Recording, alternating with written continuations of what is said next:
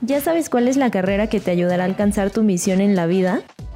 ¿Te agobia que el tiempo ya te alcanzó y tienes dudas de qué carrera es la mejor para ti? Tus gustos son suficientes para decidir un camino y si aparentemente ya lo decidiste, ¿cómo saber si realmente es para ti? ¿Qué impacto quieres tener en el mundo? ¿Vivir para trabajar o trabajar para vivir? ¿Cómo encontrar tu propósito en la vida? No te agobies. ¿A qué se dedican las y los superhéroes? Es un podcast en el que hablaremos sobre cómo encontrar tu misión en la vida. Soy Adriana Gasca. Y yo, Paltiel Espinosa. Bienvenidas y bienvenidos a La Ibero. ¿A qué se dedican los y las superhéroes? Un podcast de La Ibero. Hola a todos y todas, mi nombre es Paltiel Espinosa, les doy la bienvenida a esta otra edición de A qué se dedican las y los superhéroes. Em, bueno, en este capítulo vamos a eh, cerrar con este bloque de que veníamos ya conversando de las carreras de diseño, que son nuevas carreras lanzadas por la Ibero en estos planes Manresa y que van a estar iniciando en agosto del 2021. Vamos a platicar hoy de arquitectura, que aunque no es un diseño propiamente, sí está dentro pues de toda esta sección que tiene que ver con la parte creativa y bueno, nos va a quedar un poco más claro. Pero no quiero iniciar sin antes darle la bienvenida también a Adri, Adriana Gasca, quien es la orientadora vocacional y nos ha estado acompañando en esta trayectoria que bueno, ya llevamos varios episodios. ¿Cómo te encuentras Adri el día de hoy? Hola Pal, muy bien. Ya en este último capítulo del bloque de diseños y arquitectura. Eh, también es eh, arquitectura, aunque es una carrera que no es no es nueva en la Ibero para nada, es súper interesante y es una carrera súper fuerte en la Ibero Ciudad de México, entonces estamos emocionados por contarles un poco más acerca de esta carrera. Pero pues muchas gracias Pal por la introducción, por compartir este espacio por acá conmigo y Danos una breve descripción de la carrera, Pal. ¿Qué, estamos esperando en esta carrera? ¿De qué se trata? ¿De qué va? Sí, con gusto. Eh, bueno, esta carrera, como bien lo dices, es una, no es una carrera nueva, ya lleva años en la universidad, sin embargo, sí ha sufrido una actualización también en su área formativa, en su plan de estudios, con lo que, bueno, eh, quedamos igual, es con la duración de la carrera, que son 10 semestres.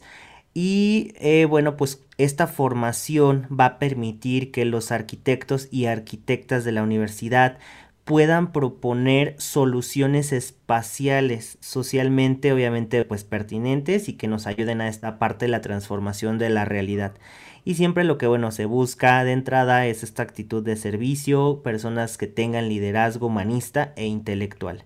Entonces eh, van a poder desarrollar en esta carrera eh, como tal algunos enfoques dependiendo de los intereses particulares que él o la estudiante vayan desarrollando en los, en los semestres, pues esta parte de arquitectura bioclimática, una incidencia socioambiental, hábitat sustentable, o hay personas que sí eh, nos llegan a preguntar a veces cuando eh, damos asesorías, si, si se pueden dedicar a la parte del desarrollo inmobiliario y por supuesto también se pueden dedicar aquí, se les dan muchísimas herramientas para que puedan desempeñar cualquiera de estas áreas eh, pues dependiendo de su pues de su preferencia, vaya. En el último año van a tener la opción de una salida terminal, que así le llamamos, eh, por ejemplo, eh, proyectos arquitectónicos, la construcción sustentable, en urbanismo sustentable, en la producción digital y en historia y teoría de la arquitectura. Y esta última eh, quiero como hacer hincapié, Adri, porque pues también en la arquitectura se tiene que entender el contexto de, como tal, pues de, de, la arquitectura, vaya. Em, por ejemplo, si, si nos retomamos como a a las fuentes que han inspirado a, ciertos periodos arquitectónicos en nuestro país y fuera, pues entendemos que también la arquitectura te platica algo de la parte histórica, o sea, no podremos, no dejarlo afuera, por ejemplo, hablar de, pues, del barroco, eh, hablar del neoclásico, eh, del art deco, o sea, corrientes arquitectónicas interesantes y bueno, nuestro país desborda de esta cuestión, de este tema, entonces sí es muy importante también esta parte de historia y de teoría de la arquitectura para, bueno, el área formativa, a quien le interese va a poder tener una salida terminal en esto. Y bueno, a quienes no les interese hay otras opciones, entonces es más o menos de lo que va la carrera de arquitectura, Adri, hablando en temas generales, sabemos que tiene sus peculiaridades eh, y bueno, pues en, cada materia tendrán también diferentes proyectos, que esto es como algo muy marcado, que se la pasan haciendo muchísimos proyectos bastante interesantes. Pero como siempre lo hago, Adri, cuéntanos un poco de a quién está dirigido esta licenciatura, que bueno, ya habías dicho no es una licenciatura nueva, pero pues sí tiene por ahí un perfil de, de ingreso, algunas habilidades que se requieren para tener éxito desde el primer inicio de la licenciatura.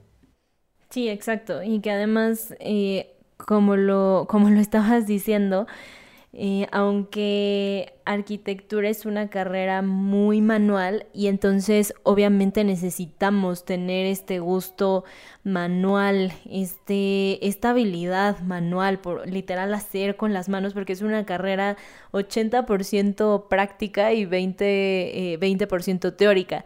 Y que justamente aquí lo relaciono mucho con lo que decías hace unos momentos, Pal, eh, en esto de historia, teoría de la arquitectura. O sea, sí va a haber una parte teórica, pero la gran mayoría de esta carrera es una parte práctica. Entonces, habilidades eh, de destreza manual súper desarrolladas es sí o sí. Y que aquí vuelvo mucho a lo mismo. Por ejemplo, muchas personas preguntan, eh, uno de los de las inquietudes principales al momento de estar pensando si estudiar esta carrera o no, a veces viene del yo no tengo una habilidad manual tan desarrollada, entonces, ¿qué tal que no la hago? ¿Qué tal que no soy bueno para esto?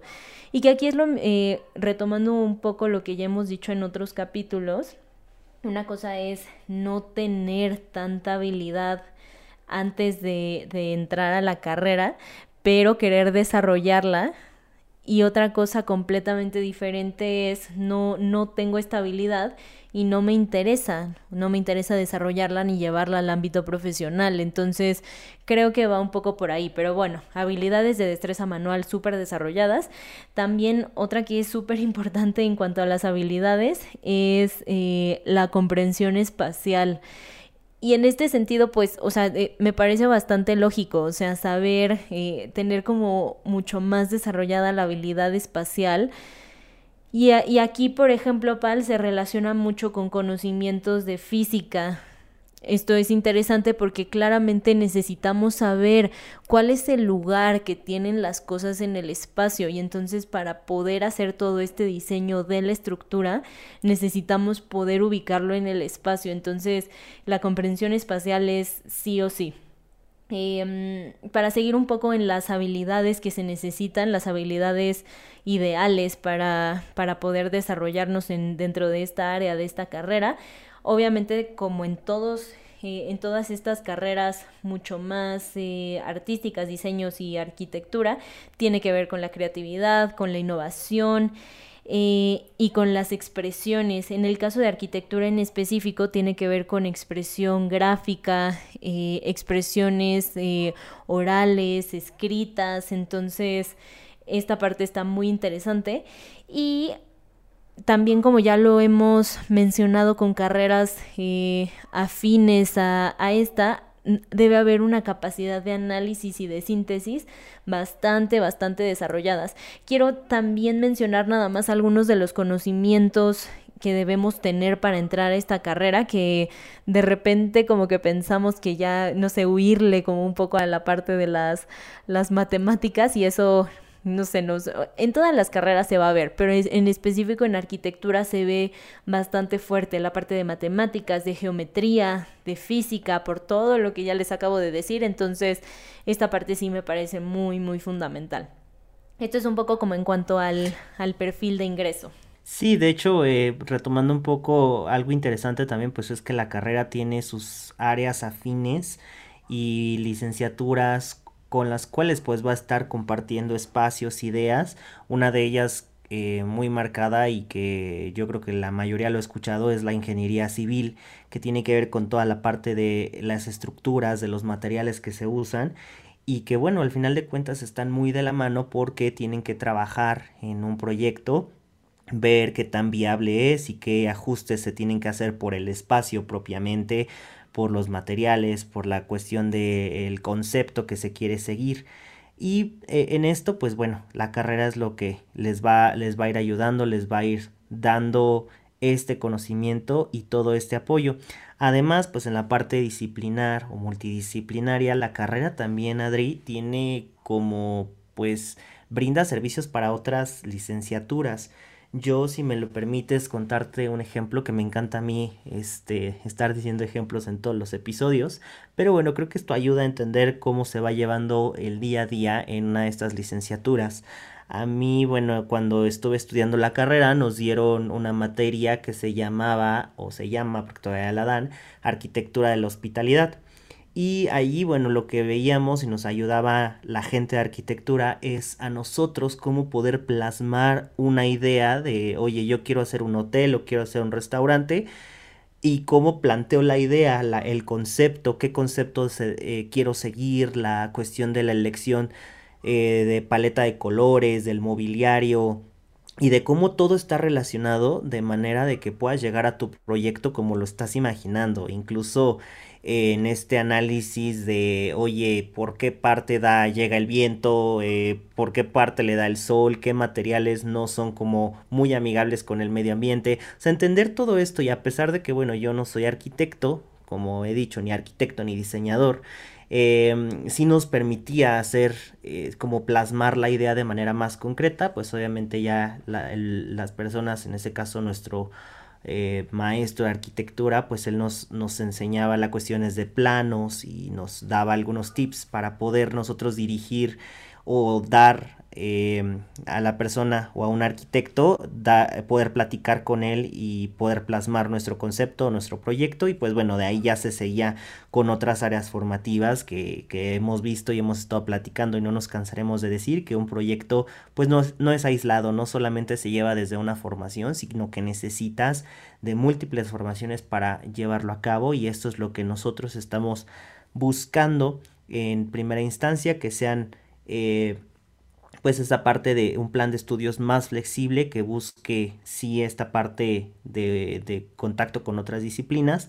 Y también pues esta parte de la incidencia, que son como los cambios más importantes que se quiere buscar una incidencia socioambiental, una inclusión en la población y sectores vulnerables, porque no todo en la arquitectura solamente es lujo, como a veces se piensa que solamente es para hacer em, proyectos ambiciosos, sino también aquí lo que se busca en la universidad es justo también buscar desde este lado de la arquitectura cómo beneficiar a la población y a sectores vulnerables, a veces con creación de, por, ejemplo, con personas que no, no por cuestiones económicas, por todo el ambiente de vulnerabilidad, pues no pueden tener acceso a un hogar.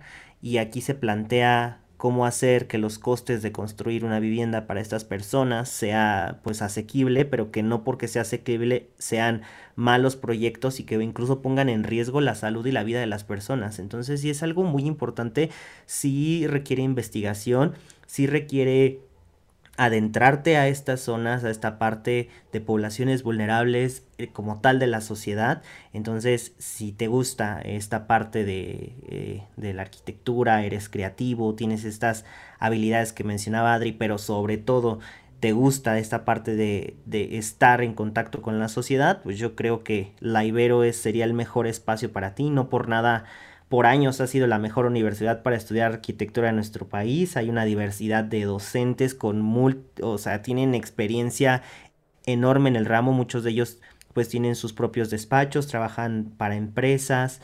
Entonces los proyectos que te traen y con los cuales colaboras siempre están al día, eh, pues muy aunado con la realidad que estamos viviendo hoy en día. Y pues se van dando todas estas formaciones que ya mencionaba, junto con todas las instalaciones que se tienen. Yo nuevamente los invito a que entren al tour virtual y vean los espacios designados para los y las estudiantes de arquitectura porque realmente están impresionantes. Eh, no tengo como el, no recuerdo el nombre en específico que reciben estos lugares, pero hay, hay algunos muy interesantes como eh, un espacio donde se ve la trayectoria que sigue el Sol y de manera que tú puedes someter tu proyecto a ver si realmente, bueno, va a estar de qué lado le va a dar el sol, cómo tiene este impacto en el material, en la estructura, en el diseño. Entonces, eh, a lo que quiero llegar es que hay espacios de primer nivel de los cuales, bueno, pues tú vas a poder hacer uso una vez que seas estudiante de, de esta licenciatura.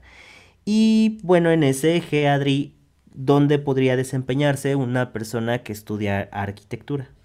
Esta parte, Pal, de repente es como de las más más interesantes porque muchas veces llama mucho la atención el objeto de estudio de la carrera, pero hay como, un, como duda de aparte en despachos de, de arquitectos, en constructoras, por ejemplo, en dónde voy a poder trabajar.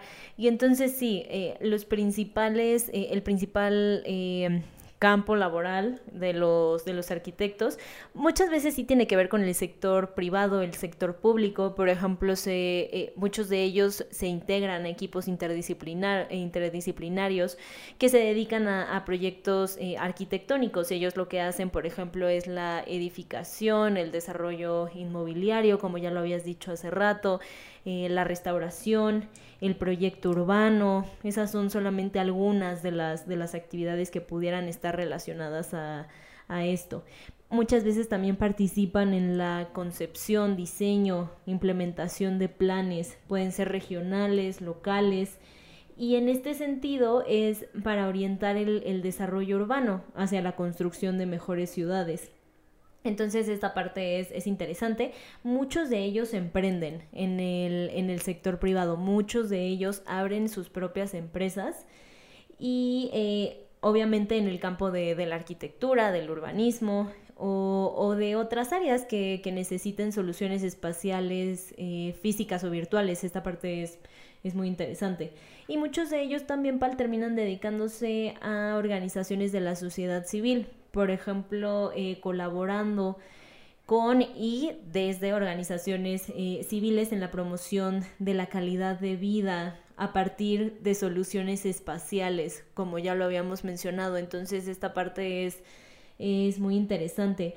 Mm, hace rato que mencionabas la relación que tienen arquitectura e ingeniería civil, es bien interesante que muchas personas que están pensando arquitectura también en algún momento han considerado ingeniería civil. Son carreras bastante afines y carreras que claramente trabajan muy de la mano, muy, muy cerquita. Pero como bien decías hace rato, la principal diferencia entre estas dos carreras es que desde arquitectura es mucho más el diseño de, la estructura y desde, en ingeniería civil tiene mucho más que ver con... Eh, el, suelo, los materiales. Obviamente alguien de arquitectura también sabe todos estos temas, pero el ingeniero civil está mucho más enfocado en los materiales que se van a usar, el suelo, donde se va a construir, o sea, literal como levantar la estructura como tal. Esta parte me pareció muy interesante que lo mencionabas eh, hace rato.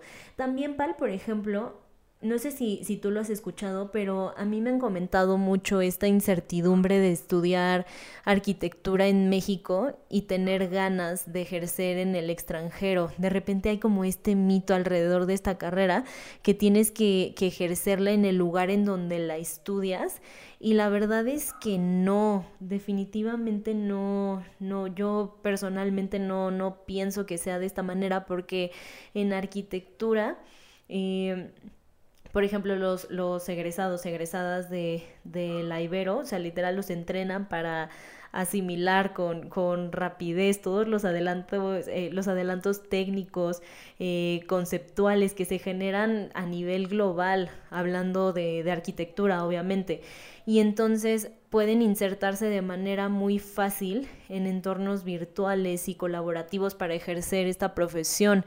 Entonces, no sé, no sé qué pienses tú, pero a mí me parece que es completamente un mito eso de que tienes que, estudiar arquitectura en el lugar en donde la, la vas a, ejercer. Y bueno, obviamente como en esta parte de los, eh, de los intercambios académicos también te da una... Eh, un acercamiento mucho más grande a, la parte eh, internacional.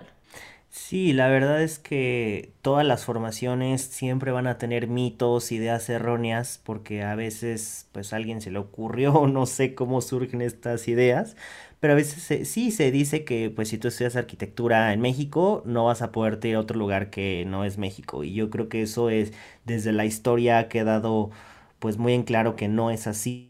O sea, las corrientes que te platicaba arquitectónicas que tenemos en nuestro país no necesariamente pues tuvieron que ver con México, sino tuvieron influencia de otros, de otros países. Se trajeron hasta acá y se implementaron.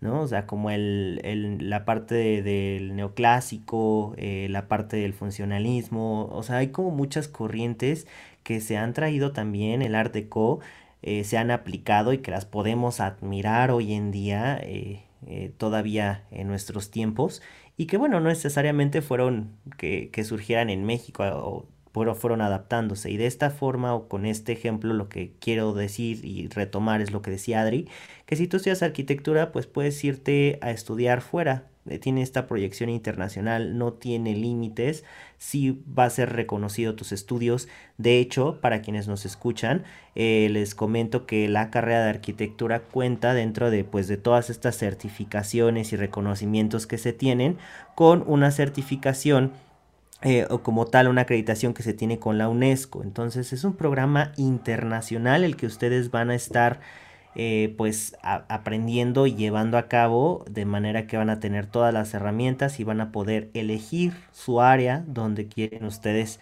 trabajar. Y como les decía Adri la posibilidad de irse de intercambio. Sí a veces y como suele pasar eh, a lo mejor en ingeniería civil que no les permiten hacer el intercambio si no es en un lugar donde la peculiaridad que tiene que tener es que sea una zona sísmica ¿no, Adri? De hecho, creo que eso a lo mejor no sé si te viene a la mente, pero nos platicaban, por ejemplo, de ingeniería civil, que sí se les, se les pide que pues que se vayan a un área que, que tenga actividad sísmica, por ejemplo, Chile, México y algún Japón, me parece que también. Em, y pues esto es debido a pues por toda la cuestión estructural. Entonces a veces sí se tienen como esas ciertas restricciones, en el caso de arquitectura, pues como ven la parte del diseño, eh, sí entienden esta parte también, no es como tan marcado, pero bueno, eh, algunos de los países a los cuales suelen irse, eh, España, Italia, Estados Unidos, Australia, Francia y el Reino Unido, por supuesto, no puede faltar.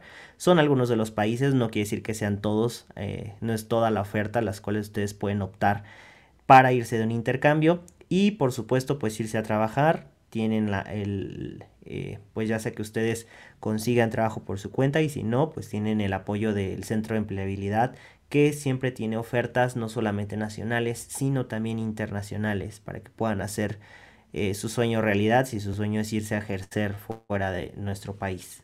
Sí, exacto, exacto. Y eh, pues bueno, ya nada más como por así el, la última eh, la última cosa importante que, quiero comentarles y que Pal también ya les había dicho es eh, volver a, hacer énfasis en lo que decíamos de las, instalaciones, los talleres, eh, los laboratorios, esa parte en este tipo de carreras que son tan manuales, tan prácticas, que tienen un, un énfasis súper fuerte en la parte práctica manual vale la pena que eh, como recomendación que la, que la podamos tomar en cuenta en especial en este tipo de carreras como en arquitectura. Y entonces, eh, retomando un poco lo que decía Pal, los laboratorios, eh, los talleres de arquitectura están, la verdad están, están increíbles. Vale la pena que vean el recorrido virtual, como les decía Pal hace, hace unos minutos. Y pues bueno, Muchísimas gracias a todos y a todas por escucharnos, como siempre. Si tienen alguna duda o alguna, algún comentario sobre la carrera, con todo gusto pueden escribirnos. Y esto fue arquitectura en a qué se dedican los y las superhéroes. Hasta pronto. ¿A qué se dedican los y las superhéroes? Un podcast de La Ibero